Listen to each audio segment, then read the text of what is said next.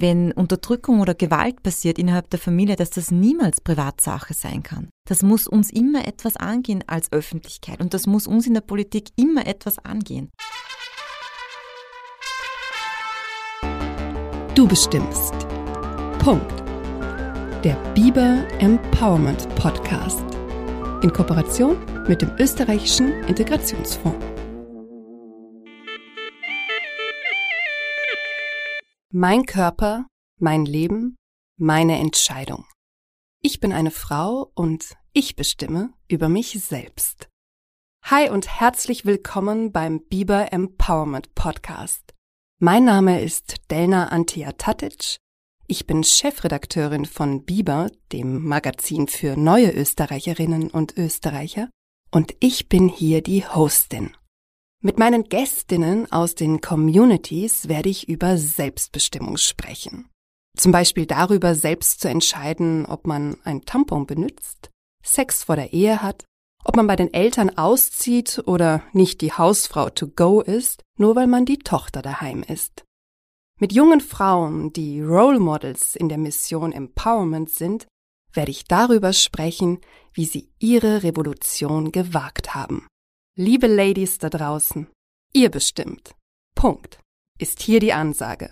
Und darüber spreche ich in dieser Sonderfolge mit ihr, jener Frau in Österreich, die für Gleichstellung und Frauen verantwortlich ist. Susanne Raab, 37. Bundesministerin für Frauen und Gleichstellung sowie Ministerin für Integration. Die studierte Juristin ist geboren und aufgewachsen in Oberösterreich. Anfang 2021 übernahm sie zusätzlich die Ressorts Familie und Jugend. Im Sommer brachte sie ihr erstes Kind auf die Welt. Kurz geflüstert. Döner oder Dürüm? Ein Dürüm, aber ohne Soße. Gretchenfrage, gläubig oder nicht? Gläubig. Selbstbestimmung heißt für mich, dass ich das Lebensmodell wählen kann, das ich möchte und mir alle Freiheiten offenstehen. Wo kriegt man weniger Schlaf? Als Politikerin oder als Mutter? Ah, doch eher die Mama. Als Mädchen strenge Eltern gehabt oder war alles erlaubt? Eher strenge Eltern. Welche Bezeichnung ist Ihnen denn lieber als die der Feministin? Ich bin eine Kämpferin für die Frauen. Machen Frauen anders Politik als Männer? Ja, eine andere Brille gibt es schon. Liebe Frau Bundesministerin, herzlich willkommen hier im Studio zum Biber Empowerment Podcast. Normalerweise sitzen junge Frauen aus den migrantischen Communities hier am Mikrofon und erzählen über ihre ganz persönlichen Kämpfe in Österreich für Selbstbestimmung. Sie sind heute in einer ganz anderen Rolle da, nämlich von Berufswegen, als Frauen- sowie Integrationsministerin. Damit wir trotzdem aber auch ihren Background etwas kennenlernen, möchte ich privater starten. Sie sind, und ich habe es geübt, in Ampfelwang im Hausruckwald aufgewachsen, sprich am oberösterreichischen Land. Wie können wir uns denn Ihr Großwerden als Mädchen und Teenagerin in einer 3500 Seelengemeinde vorstellen? Also Ampfelwang im Hausruckwald, so heißt es auf gut Oberösterreichisch,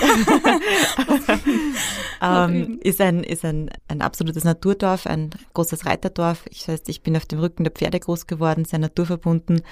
Ähm, und ähm, was für mich ganz zentral war oder für meine Eltern war, dass wir eben auch viel Bildung mitbekommen sozusagen. Meine Eltern haben beide nicht studiert, auch keine Matura gemacht und für, für sie war es wichtig, dass meine Schwester und ich eben diese Möglichkeit haben und das war für mich so ganz, ganz zentral, dass ich dann auch die Möglichkeit hatte, studieren zu gehen. Wie würden Sie denn Ihr Elternhaus beschreiben? Also die Werte, haben Sie gerade gesagt, Bildung, die dort gezählt haben, aber war es jetzt eher so konservativ, bürgerlich, katholisch, Hippie-Haushalt? Ähm, also, aber es war auf jeden Fall sehr liebevoll. Mhm. Ich habe äh, das Glück einer sehr, liebe, eines sehr liebevollen Elternhauses mit einer starken familiären Verbundenheit auch nach wie vor. Jetzt habe ich ja selbst ein Baby bekommen und da weiß man das nochmal mehr zu schätzen, wenn man sich mit der Mama austauschen kann oder mit meiner Schwester.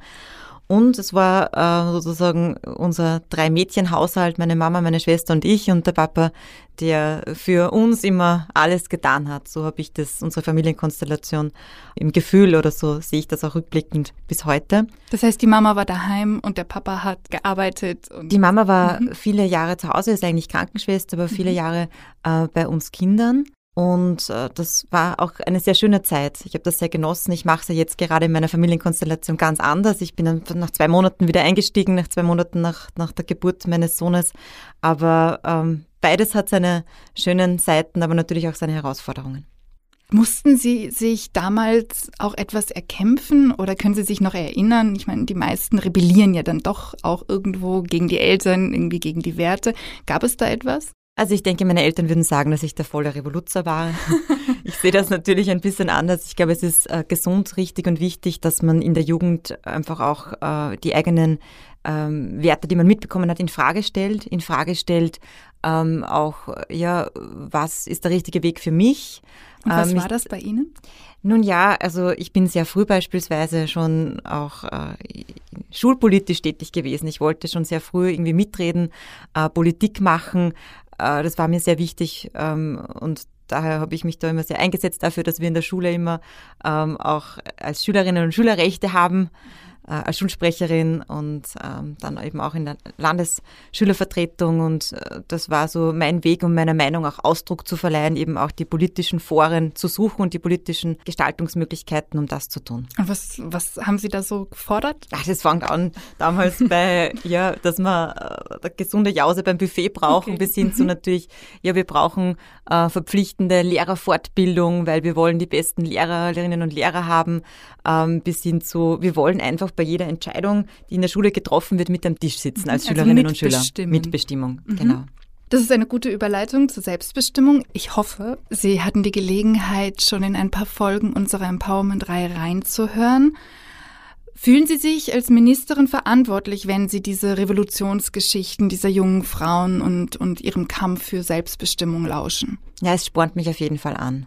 Es inspiriert mich sehr, ich finde es sehr beeindruckend, wie mutig diese Frauen sind, diese jungen Frauen sind, dass sie ähm, zum einen eine solche Geschichte haben und sich auch ähm, aus, einer, aus einem patriarchalen, eher kulturellen Umfeld irgendwo befreien und dann auch ihre Geschichte mit uns teilen. Das finde ich sehr inspirierend und ich möchte einfach jede Chance als Ministerin nutzen, um Mädchen eine Plattform zu geben, weil ich glaube, das sind jene, die andere Mädchen auch inspirieren können wiederum und anderen Mädchen Mut machen. Genau diese Geschichten sind es, die andere Mädchen ähm, dazu ermutigen, auch äh, Selbstbestimmung zu leben. Und haben dann eben diese Role Models, und es ist ja in der Tat, also ich erlebe das auch eben, ich finde es extrem mutig, dass diese jungen Frauen hierher kommen und so private und persönliche Geschichten erzählen, auch zum Teil sehr intim. Haben diese Mädchen dann einen besseren Zugang, ähm, etwas zu erreichen, auch als, als Sie? Weil jetzt zum Beispiel selbst zu entscheiden, ob man einen Tampon benutzt oder eben nicht äh, für den Haushalt eingeteilt wird, nur weil man die Tochter ist oder dass man sich erkämpft, eine Hose zu tragen, das sind ja alles Dinge, die daheim passieren, hinter den Türen der Familie. Wie kommen Sie dahin? Das ist das A und O. Ich denke, man muss als Politikerin wirklich genau hinhören, damit man auch ähm, diese ähm, Schicksale ja versteht und begreift. Ähm, das ist immer auch schwierig natürlich als Politiker, auch als Regierung, hier irgendwo sozusagen in private Haushalte, ich will nicht sagen hineinzuregieren, das ist, das wollen wir auch nicht. Gleichzeitig ist es aber auch so, dass ähm, wenn Unterdrückung oder Gewalt passiert innerhalb der Familie, dass das niemals Privatsache sein kann. Mhm. Das muss uns immer etwas angehen als Öffentlichkeit mhm. und das mhm. muss uns in der Politik immer etwas angehen. Und daher äh, versuche ich mich eben auch mit, äh, mit so viel Menschen, vor allem Frauen mit Migrationshintergrund, da habe ich einen Schwerpunkt auszutauschen, habe in diesem Jahr auch das Programm Zusammen Österreich wieder aufleben lassen mit dem Schwerpunkt zur Stärkung von Frauen mit Migrationshintergrund, wo Integrationsbotschafterinnen in Schulen gehen und ihre Geschichte erzählen und da höre ich ganz genau hin. Aber sind das dann wirklich nur, ähm, also auch wenn Sie jetzt diesen Geschichten zugehört haben, sind es dann nur Probleme, die Frauen und oder junge Frauen, Mädchen mit Migrationshintergrund betrifft? Ich glaube, jedes Mädchen hat ihre eigenen Ängste und ihre eigenen Herausforderungen im Weg zur Selbstbestimmung und darin, seinen Weg zu finden. Ähm, und natürlich bei Mädchen mit Migrationshintergrund kommen eben oft solche Befreiungsgeschichten, möchte ich fast sagen, aus diesen eher kulturellen Milieus dazu, wenn man die Podcasts von euch hört, wo äh, man darüber spricht, dass, dass man plötzlich als unrein angesehen wird, wenn man seine Periode bekommt beispielsweise. Oder dass man eben äh, jemanden mit einem anderen Glauben gar nicht heiraten darf oder nicht daran denken darf. Also das sind vielleicht Themen, die besonders Mädchen mit Migrationshintergrund betreffen, heißt aber nicht, dass andere Mädchen nicht genauso unsere Unterstützung brauchen in ihrer Emanzipation gerade eben dieser Punkt von unserer ersten Folge, wo wir eine junge Frau aus der sehr streng konservativen tschetschenischen Community hier zu Gast hatten. Sie hat eben gesagt, also sie hat ihre Befreiungsgeschichte, wenn man es so nennt, erzählt und aber doch auch die Grenze, nämlich eben, dass sie an dem Punkt, einen katholischen Österreicher zu heiraten, noch nicht ist. Ich habe mich ja jetzt aber gefragt, umgekehrt, also wie viele Eltern wären denn jetzt von, von Österreichern, die keinen Migrations-Background haben, begeistert, wenn ihre Tochter einen muslimischen Afghanen heiraten würde. Ach, das gibt's hier eben genauso, ja. Also das ist absolut richtig. Ähm, ich möchte hier einfach unabhängig der Herkunft mhm. jedes Mädchen stärken, dass man sich selbst damit auseinandersetzt, ähm, wie man, wie man, ja, wie man seinen Weg in Österreich macht. Aber als Integrationsministerin ist es mir eben ein besonderes Anliegen, dass ich hier auch Mädchen mit Migrationshintergrund in ihrer speziellen Situation auch stärke. Ich habe das in den Gesprächen ganz besonders gefunden, dass die ähm, jungen Frauen ihre Revolution aber eben nicht gegen ihre Familie, gegen ihre Werte, gegen ihre Herkunft gemacht haben, sondern andersherum für sich selbst. Wie gehen Sie denn in Ihrer frauenfördernden Integrationspolitik darauf ein? Also, dass eben nicht der Bruch mit der Herkunft das Ziel ist. Das ist ein ganz wesentlicher Punkt, ähm, wo ich erst über viele Gespräche mit Frauen, die von Unterdrückung oder von Gewalt betroffen sind, einiges lernen durfte. Denn ähm, natürlich, wenn man zuerst hört, dass Mädchen oder Frauen unterdrückt werden oder ich darf mich auch viel mit Gewaltopfern austauschen mhm. und von ihnen über ihre Gewaltgeschichte lernen, die sich mir mitteilen. Und da versteht man eigentlich nicht, warum man nicht einfach seine Koffer packt und geht. Genau. Das ist die erste mhm. Emotion. Mhm. Und dann lernt man, dass das nicht so leicht ist. Oft sind bei ähm, älteren Frauen Kinder im Spiel, die Familie. Oft hat man finanzielle Sorgen und Ängste, die einen vielleicht hindern, diese Schritte zu tun dass es ein langfristiger Prozess, sich auch aus einer Gewaltbeziehung zu befreien und für junge Mädchen ein langfristiger Prozess, sich auch ähm, aus diesen patriarchalen Ehrkulturen herauszuentwickeln. Und ich denke, dass die Beraterinnen und Berater in unseren Einrichtungen hier großartige Arbeit leisten, nämlich, dass man die Mädchen auf dem Weg begleitet und sie nicht schräg ansieht, dass sie nicht sofort gehen, sich abwenden, sondern es will ja jeder eines und das ist Liebe von der Familie und diese Liebe zu bekommen, aber gleichzeitig seinen Weg zu gehen. Das ist die Schwierigkeit. Und ich möchte einfach nur jedes Mädchen ermutigen, dass man sich hier Hilfe sucht in diesem Weg, dass man hier nicht verurteilt wird. Ich habe die Beraterinnen und Berater oft gehört, oft gesehen. Hier wird man nicht verurteilt, hier wird man, hier wird einem kein Weg aufs Auge gedrückt, sondern hier wird geholfen, dass man seinen eigenen Weg findet, um mit schwierigen Situationen umzugehen, auch gemeinsam mit den Eltern, ja, da und dort auch bei den Eltern eine Verhaltensveränderung herbeizuführen. Wir hatten jetzt hier, glaube ich, drei Gästinnen zu Gast, die wirklich rebelliert haben, also die es geschafft haben, von daheim auszuziehen, was, was ein Riesenschritt war, also die auch sozusagen Drohungen gehört haben, dann bist du nicht mehr meine Tochter und, und anderes und die dann aber erlebt haben, dass sich ihre Revolution nicht nur ausgezahlt hat für das Ergebnis, also dass sie jetzt alleine leben können, sondern noch mehr, dass sie nicht nur noch mehr Respekt von ihren Eltern, gerade auch vom strengen Vater, erfahren, sondern dass sich auch ihre Eltern mitentwickelt haben. Das habe ich extrem spannend gefunden und sie haben auch alle gesagt, am Ende, so kitschig es klingt, hat dann doch bei den Eltern die Liebe quasi überwogen und die Werte waren weniger wichtig. Und es war halt für mich schön zu hören, dass eben nicht nur die Frauen zu Role Models geworden sind, sondern eigentlich sind ja auch die Eltern zu Role Models geworden. Wie setzen Sie da ähm, verstärkt Ihren Schwerpunkt auf die Eltern? Also ich hoffe, dass es vielfach auch so schöne Geschichten gibt, wo es am Ende des Tages gut ausgeht. Eben. Es gibt natürlich auch andere Geschichten und mhm. äh, wo ich auch ganz klar sagen möchte, keine Frau und kein Mädchen muss in unserer Gesellschaft Unterdrückung oder Gewalt erdulden. Also es gibt auch die Möglichkeit immer des Exit-Szenarios, dass man sich Hilfe sucht, dass man in ein Frauenhaus geht, dass man ja dies, aus dieser Situation sich befreien kann. Das ist einmal ganz wichtig auch einfach zu sagen. Ähm, und das ist auch kein Kavaliersdelikt, wenn hier Mädchen im Rahmen der Familie unterdrückt werden oder Gewalt erfahren müssen, sondern es sind Straftaten. Also ich glaube, das muss man auch immer dazu sagen. Und was mir wichtig ist, ist den Eltern zu kommunizieren, und das tun wir in allen unseren Integrationsformaten, was die Rechte der Frau in Österreich sind und was auch die Rechte der Mädchen in Österreich sind. Aber wo und wann machen Sie das also bei den Eltern? Ganz also wichtig. bei Geflüchteten verstehe ich das. Die trifft man natürlich jetzt vielleicht eher über den ÖIF, sag ich mal, aber ansonsten. Richtig, also bei den Geflüchteten funktioniert es deshalb gut, weil sie verpflichtende Maßnahmen sind. Ansonsten gibt es die Kürzung der Sozialleistungen und daher äh, sind wir in der Situation, mit allen sprechen zu können, ausnahmslos. Äh, bei Menschen, äh, die schon länger hier sind, ja vielleicht auch schon oft zweite, dritte Generation, ist natürlich das Schulsystem ein ganz wichtiger Anker. Wir haben jetzt beispielsweise sogenannte Elterngespräche eingetaktet wo mit jenen kind Eltern gesprochen wird, wo die Kinder in Deutschklassen gehen. Das sind also vielfach Eltern mit Migrationshintergrund, da können die Kinder noch nicht so gut Deutsch. Und da sprechen wir mit den Eltern. Und so versuchen wir eben auch Eltern äh, zu erreichen, die ja womöglich auch schon ja, über die Gastarbeiterzuwanderung gekommen sind oder eben die Generation danach. Aber das ist die größere Herausforderung. Und ich wünsche mir von jedem, der mit Menschen, mit Zuwanderinnen und Zuwanderern arbeitet, dass es hier klare Kommunikation unserer Werte gibt. Das ist wichtig. Also hier dürfen wir nicht so, so nach dem Motto, wenn wir alle tolerant genug sind, dann wird das schon irgendwie gehen. Nein, wir können stolz sein auf unsere Werte in Österreich, auf die Gleichberechtigung von Mann und Frau, die natürlich immer noch weiter voranschreiten muss, aber das müssen wir eindeutig kommunizieren, dass das ein absolutes Muss in unserer Gesellschaft ist.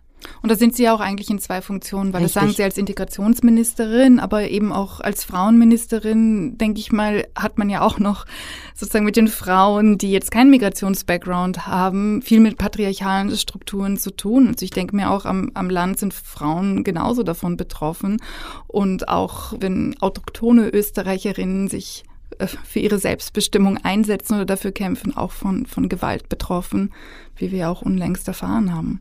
Natürlich trifft es alle Frauen. Also Gewalt ist ein, ein Gewalt auch in der Familie ist, ist ein Thema, das Frauen in, auf der ganzen Welt, auch in Österreich, äh, leider Gottes trifft.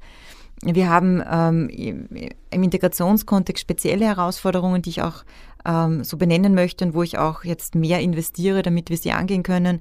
Wir haben hier spezielle Formen der Gewalt, die, die neu sind sozusagen für uns oder die wo wir noch nicht so äh, Präventionsstrukturen aufgebaut haben wie weibliche Genitalverstümmelung, ähm, Zwangsehe, Kinderehe. Das sind natürlich spezielle Themen an der Schnittstelle äh, zum Integrationsthema, wo ich auch noch einmal investiere, neue Beratungsstrukturen ausbauen. Ich habe eine neue Stelle, eine Koordinationsstelle auch für Zwangsverheiratung in Österreich, eine Beratungsstelle im Westen, wo es das noch nicht gegeben hatte. All diese Dinge auch ausgebaut. Nun entsteht dadurch aber auch auf der anderen Seite ja auch schnell dieser Spin der ewig unterdrückten Muslima, sag ich mal, ja, oder der ewig unterdrückten Migrantin, die irgendwie gerettet werden muss oder emanzipiert werden muss oder eben, die man empowern muss. Ähm, und das, das weiß ich auch als ähm, Chefredakteurin von Biber, das stört viele junge Frauen. Also es stört sie, diese mediale Sicht, diese politische Sicht auch auf sie. Können Sie das verstehen und was entgegnen Sie auch dieser Kritik? Ich glaube, die Herausforderung liegt darin, dass man die Augen nicht verschließt vor gewissen Fakten, die es gibt. Also wir haben beispielsweise eine sehr niedrige äh, Erwerbstätigenquote bei gewissen Communities, bei Afghaninnen beispielsweise auch bei Tschetscheninnen, da sind Frauen einfach ganz wenig am Arbeitsmarkt integriert beispielsweise. Da darf ich als Integrationsministerin nicht die Fakten verschließen, sondern muss ich mir überlegen, wie kann ich es schaffen, dass wir hier mehr Frauen auch äh, in den Arbeitsmarkt bringen, weil die finanzielle Unabhängigkeit ist die Basis für jede Selbstbestimmung. Und also diese, diese Fakten erkennen, daran arbeiten, die Dinge beim Namen nennen, aber natürlich gleichzeitig darauf hinweisen, ähm, dass Integration in Österreich und ähm, Menschen mit Migration in Österreich einfach vielfältig sind und dass es ganz viel großartige Integrationsbeispiele gibt, ähm, wo wir auch Role Models haben, die eben Großartiges in Österreich leisten und beitragen am Arbeitsmarkt, aber genauso gut in der Familie oder äh, im Sport beispielsweise für Österreich.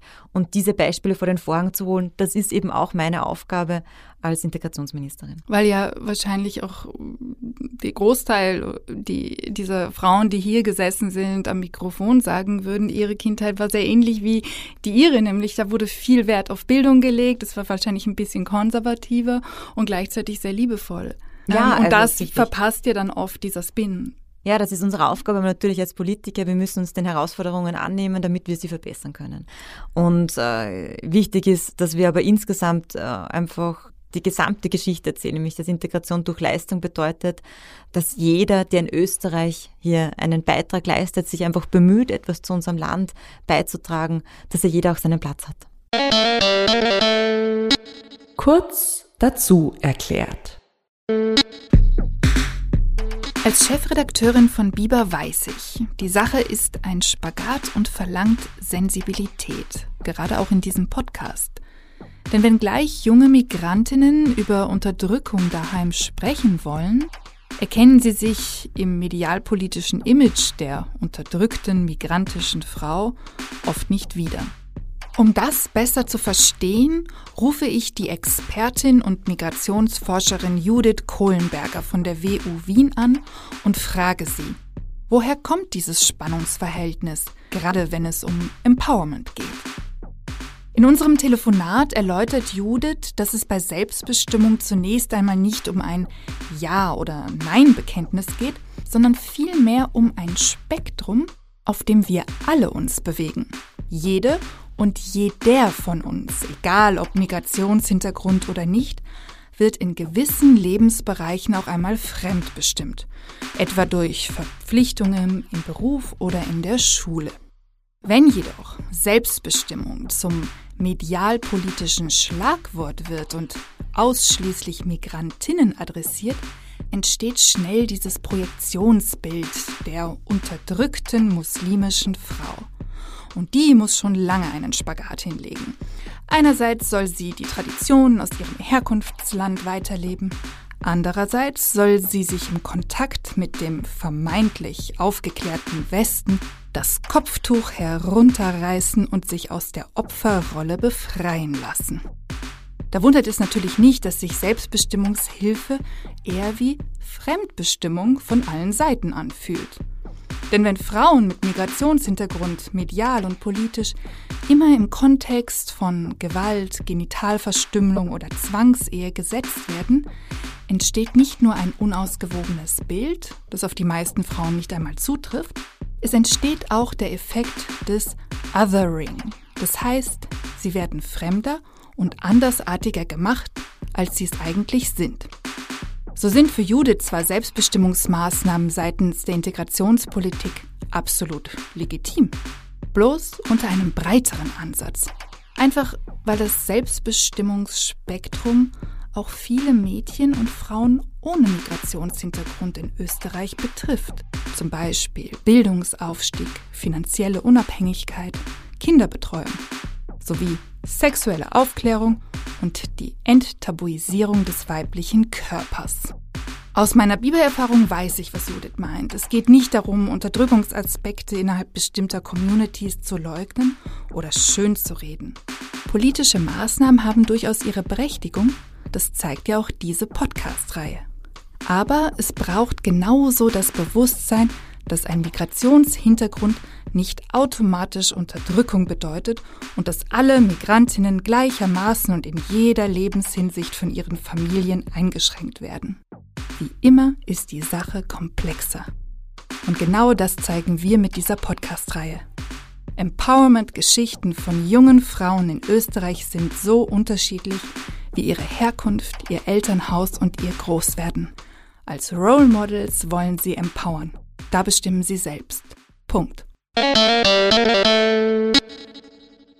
Viele Migrantinnen fühlen sich ja von Österreicherinnen ohne Migrationsbackground unverstanden. Also Sie haben es ja auch gerade selber gesagt, man denkt irgendwie, warum packen Sie jetzt nicht einfach Ihre Koffer deshalb weiß ich auch, dass sich viele einfach Freundinnen suchen, schon ganz früh, die auch eben aus ähnlichen Verhältnissen kommen, die auch Migrationsbackground haben, wo man nicht nur Rassismus und Diskriminierungserfahrungen teilt, sondern auch einfach sich nicht groß erklären muss, dass man jetzt halt einfach mit 20 nicht alleine in Urlaub fahren darf mit der Freundin und es nicht trotzdem macht, obwohl der Papa es verboten hat.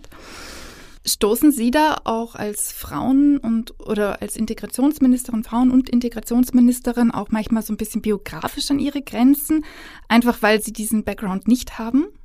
Das denke ich nicht. Also ich bin davon überzeugt, dass einfach, wenn man ein offenes Ohr hat für die Geschichten und für die Nöte der Menschen, das muss man als Politiker, das ist einfach meine Job Description, dass man hier ähm, das Beste auch weiterbringen kann für, für diese Frauen und für diese Mädchen. Ich bin ja auch Familienministerin und äh, ich glaube, man könnte auch eine gute Familienministerin sein, wenn man nicht selbst Kinder hat, wenn man einfach viel mit äh, Familien zu tun hat, mit, äh, mit Frauen, die Herausforderungen haben äh, in der Vereinbarkeit von Familie und Beruf mit den dementsprechenden Organisationen. Und ähm, wenn man selbst oft nicht als Betroffener gilt, sozusagen, wenn ich das ja. vielleicht eher negativ formulieren, aber ich glaube, man weiß, was, was, was, was ich meine, dann muss man eben ähm, uns sich diese Erfahrungen mit an Bord holen, Mitarbeiterinnen und Mitarbeiter suchen, die Migrationshintergrund haben. Das ist ganz wertvoll. Habe ich auch viele in meinem unmittelbaren Mitarbeiterumfeld, meinem Kabinett. Ähm, und das ist wichtig, dass man da sozusagen mögliche blinde Flecken, die man hat, die man womöglich hat aufgrund einer einer Nichtbetroffenheit, dass man die dann ähm, auch, äh, auch ausmerzt durch, durch Mitarbeiterinnen und Mitarbeiter und den Kontakt mit den Menschen. Das heißt, da auch eigentlich ein Integrationsweg der Integration durch Leistung plus vielleicht Integration durch Empathie. Ja, durch Zuhören, ja, mhm. genau. Das ist, glaube ich, sehr, sehr wichtig, ja. Ich meine, Sie haben es jetzt schon ein bisschen gesagt, dass Sie eigentlich nicht sehen, dass man sozusagen betroffen sein muss. Mir hat einmal in einem Interview eine ähm, jung, junge Frau aus Afghanistan, die dort Top-Journalistin gewesen ist, die nach Österreich geflüchtet ist und die sich jetzt stark hier für die afghanische Community einsetzt, besonders für die Frauen, gesagt, dass Männer Frauen nicht helfen können. Und sie hat dann auch gleichzeitig gesagt, es geht eben darum, auch vor allem die afghanischen Frauen zu aktivieren, dass sie die afghanischen Frauen unterstützen, ihnen helfen oder beziehungsweise auch zu empowern. Ähm, wie sehen Sie das? Hm, das würde bedeuten, dass die Gleichberechtigung von Mann und Frau eine reine Frauensache ist und das sehe ich eben nicht so. Ich bin davon überzeugt, dass, ähm, dass wir hier auch die Männer äh, auf diesem Weg mitnehmen müssen und dass wir hier auch den Männern ganz klar kommunizieren müssen, was äh, in Österreich Gleichberechtigung bedeutet. Aber natürlich die Frauen stärken, das ist meine primäre Aufgabe als Frauenministerin. Kurz noch zu Afghanistan. Ähm, vor unseren Augen werden dort Frauen jeglicher Selbstbestimmungsmöglichkeit beraubt, also über ihren Körper, über ihr Leben, ähm, über ihre Freiheit entzogen. Wollen Sie diesen Frauen helfen? Ja, also das, das, das islamistische Terrorregime der Taliban äh, zielt selbstverständlich darauf ab, hier Frauen zu unterdrücken. Die Frauen brauchen unseren besonderen Schutz, natürlich äh, Sicherheit. Äh, dementsprechend ist, ist es uns wichtig, dass wir hier vor Ort den Frauen auch helfen in der Region, äh, die Nachbarstaaten von Afghanistan auch stärken in der Aufgabe hier, äh, die Flüchtlingsunterkünfte zu bewerkstelligen, sichere Einrichtungen für Frauen zu schaffen, sogenannten Safe Spaces, aber natürlich dann auch die wirtschaftliche Unabhängigkeit der Frau in, den, in der Region wieder voranzutreiben. Wir haben daher das größte Hilfspaket das wir jemals für eine Region zusammengebracht haben, ähm, nach Afghanistan und eben in diese Nachbarregionen entsendet, über die Organisationen wie UNHCR und vor allem, das war mir wichtig als Frau Ministerin, UN Women, mhm. also die UN-Organisation für Frauen, die eben in der Region tätig ist und dort ein besonderes Augenmerk auf den Schutz und die Sicherheit der Frauen hat. Aber reicht denn die Hilfe vor Ort? Also ich meine, welche Perspektive haben denn dann die Frauen und ähm, und Mädchen, wenn sie jetzt, sage ich mal, in Usbekistan und Co. in einem Lager sind? Also ähm, der Weg, den, den wir gehen, ist die Hilfe vor Ort deshalb, weil wir haben auf der ganzen Welt ganz viele Krisenregionen und unsere Aufgabe als Österreich ist es, äh, als wohlhabendes Land auch dort zu helfen. In Afghanistan aber genauso gut mit vielen Projekten, die ich auch kenne, ähm, Frauenprojekte in anderen Regionen der Welt, ja, weil es eben nicht möglich ist, dass wir alle Menschen, ähm, die hier bedroht sind oder auch alle Menschen, die hier in schlechteren Bedingungen leben, wie wir nach Europa holen können. Und ich möchte aber auch sagen, dass wir dass wir einfach als Österreicher wahnsinnig viel geleistet haben. Wir haben gerade ähm, eine große afghanische Community in Österreich, 45.000 Afghaninnen und Afghanen leben in Österreich und auf das möchte ich mich auch konzentrieren als Integrationsministerin, auch als Frauenministerin, dass wir hier die Frauen mit afghanischen Wurzeln, die in Österreich bereits leben, einen positiven Asylbescheid haben, dass wir die stärken. Denn in diesen Communities, diese Communities hineinzuwirken und dort Frauen zu empowern, das muss unsere Aufgabe sein hier in Österreich. Das ist ja auch, also es ist ja recht schwierig auch an viele von diesen Frauen ranzukommen. Die setzen sich eben nicht hier hin und können hier am Mikrofon sprechen. Ich würde mich freuen, sogar wenn sie diese Podcast-Reihe hören, aber oft sind es ja auch sogar Analphabetinnen, die herkommen, die ähm, gar nicht sozusagen die Möglichkeit bekommen, raus aus diesem Heim, aus dem Familienkontext oder aus dem Ehekontext zu kommen. Deswegen nochmal jetzt so vielleicht auch nochmal zum Schluss, also wie kommen Sie in die Haushalte rein? Also wie gesagt, zwei Zugänge, die ich für wichtig halte, und eigentlich drei. Zum einen, gerade bei jenen, die über Fluchtmigration gekommen sind, hilft uns die Integrationsverpflichtung. Ähm, ich durfte selbst damals noch als Expertin das sogenannte Integrationsgesetz mitverfassen, wo wir eben sagen, jeder, der nach Österreich äh, kommt im Rahmen der Fluchtmigration, muss einen Wertekurs machen, muss eine Integrationsberatung machen und muss eben Deutsch lernen. Und diese Verpflichtung hilft vor allem den Frauen. Weil früher hat es oft geheißen, es reicht eben, einer in der Familie Deutsch kann. Ähm, es reicht eben, der Mann Deutsch kann, weil der Mann geht arbeiten, die Frau ist eben den Kindern, es reicht, dann sagt der Mann, es reicht eben, ich Deutsch kann. Nein, es reicht nicht. Jede Frau, die in Österreich lebt, muss Deutsch können, damit sie auch einen Zugang zum öffentlichen Leben hat. Und daher hilft die Verpflichtung vor allem die Frauen und der Frauenanteil in unseren Kursen hat sich beinahe verdoppelt, seit wir diese Verpflichtung haben. Also das ist eine frauenstärkende Maßnahme. Ähm, daher bin ich froh, dass wir diese Verpflichtung haben. Und dann über die Kinder. Jede Familie will, oder sagen wir, ja, jede Familie, das glaube ich zumindest, also zutiefst jetzt, wo ich auch selbst Mama bin, man will das Beste für sein Kind. Man will, dass das Kind einen guten Weg macht, man will, dass das Kind äh, was Gutes lernt, der Ausbildung hat. Äh, ne? Also das will ja jeder und über diesen Zugang können wir eben auch die Eltern erreichen über die Schule. Und zu guter Letzt ja, gibt es auch aufsuchende Arbeit. Wir haben auch Projekte, wo man wirklich mit, mit Menschen aus der Community ähm, dann auch, wie gesagt, wieder, wieder besser in die Community hineinstrahlen kann, weil ähm, hier wieder oft nicht auch die Zeitung so gelesen oder die österreichischen klassischen Medien konsumiert. Hier brauchen wir andere Zugänge, wie wir diese Frauen erreichen. Auch eine andere Glaubwürdigkeit. Ja, natürlich, sicher. Also ich glaube, da darf man als, als Politiker ähm, irgendwie auch äh, sich, sich nichts vormachen. Wir brauchen die, die Leute aus der Community, die ein anderes Echo in die Community haben und anders wahrgenommen werden. Sie bezeichnen sich ja hier als die Kämpferin für die Frauenrechte. Sie selbst mögen den Begriff der Feministin für sich ja nicht, das hatten wir auch gerade schon gehört. Viele junge Migrantinnen in Österreich hingegen setzen darauf. Also Kopftuch tragen und Feministin sein ist kein Widerspruch. Frauenministerin in Österreich sein und zugleich Feministin sein geht für sie aber nicht zusammen. Da frage ich mich, ist dieser Zugang nicht sehr konservativ?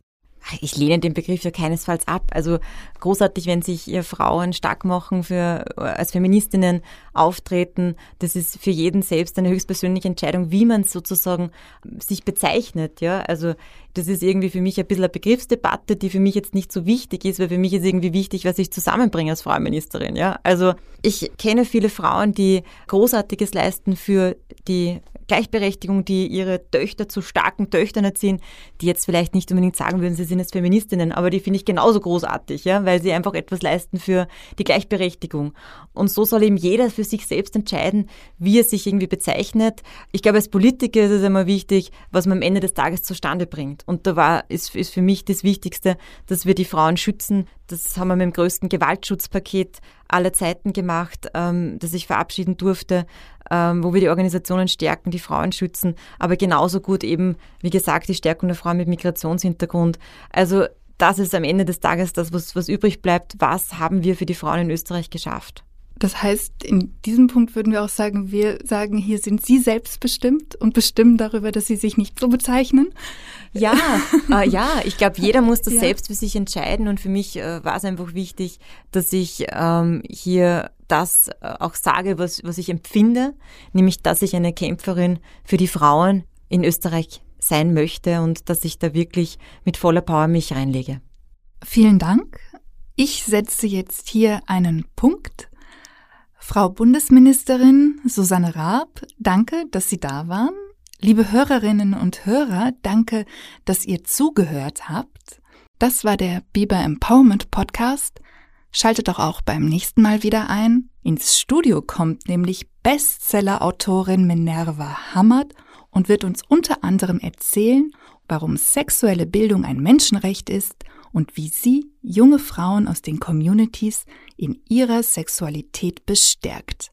Also schaltet ein, abonniert unseren Channel, schreibt eine Bewertung auf Apple Podcast und das Wichtigste ist, teilt den Podcast mit anderen. Denn für die Selbstbestimmung von Frauen kann es nicht genug Gehör geben. Ich freue mich auf euch und sage, liebe Ladies, ihr bestimmt. Punkt. Eure Delner. Dieser Podcast entsteht in Kooperation mit dem österreichischen Integrationsfonds. Werbung. Die Stärkung und Förderung von Mädchen und Frauen mit Migrationshintergrund ist dem österreichischen Integrationsfonds ein besonderes Anliegen um Mädchen und junge Frauen auf dem Weg in ein gleichberechtigtes, selbstbestimmtes und wirtschaftlich unabhängiges Leben zu unterstützen, setzt die Initiative Zusammen Österreich des österreichischen Integrationsfonds einen neuen Schwerpunkt. Unter dem Motto Geh deinen Weg, Mädchen stärken, Zukunft fördern besuchen Integrationsbotschafterinnen und Integrationsbotschafter Schulen in ganz Österreich und sprechen mit Schülerinnen und Schülern über die Voraussetzungen für ein gleichberechtigtes Leben in Österreich und die Bedeutung der Selbstbestimmung von jungen Frauen und Mädchen. Außerdem machen sie Mut, sich gegen Benachteiligung von Mädchen und Frauen sowie gegen patriarchale Strukturen stark zu machen. Mehr Informationen zum neuen Schwerpunkt und die Möglichkeit, einen kostenlosen Schulbesuch zu buchen, findet ihr unter www.zusammenösterreich.at slash geh deinen Weg. Du bestimmst. Punkt. Dieser Podcast wurde präsentiert von Oh, wow.